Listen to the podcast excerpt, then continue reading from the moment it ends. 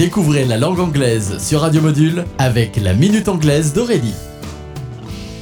Hello everyone, welcome to la Minute Anglaise. Aujourd'hui, je vous propose de deviner le sens de l'expression Let's call it a day. Trois possibilités. S1, c'est assez pour aujourd'hui. 2, on s'appelle aujourd'hui. 3. Nous avons assez de temps aujourd'hui. Je vous laisse faire votre choix et en attendant, voyons de plus près le sens littéral de Let's call it a day. Mot à mot, appelons-le un jour, appelons-la une journée. Dans quelle situation pouvons-nous dire ça? Voici un exemple. We've been painting this house for 8 hours. I'm exhausted. Let's call it a day. Nous avons peint cette maison pendant 8 heures, je n'en peux plus. C'est assez pour aujourd'hui. Eh bien voilà, vous avez maintenant la réponse. Let's call it a day signifie donc c'est assez pour aujourd'hui. Si vous avez choisi la réponse 1, vous avez donc bien deviné. Good guess, so goodbye